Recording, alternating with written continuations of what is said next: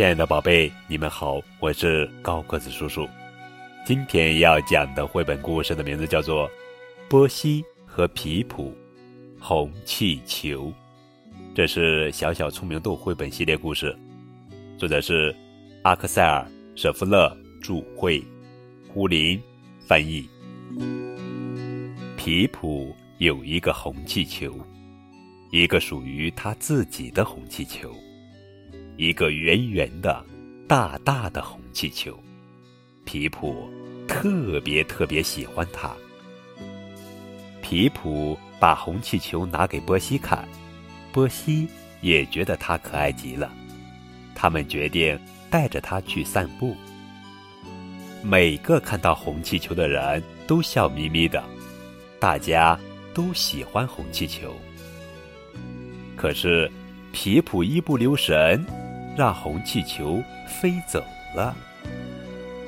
红气球飞到了天上，波西和皮普追赶着红气球，可红气球越飞越高，飞得更高了。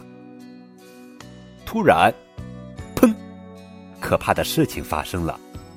哦，天哪！红气球破了，皮普伤心极了。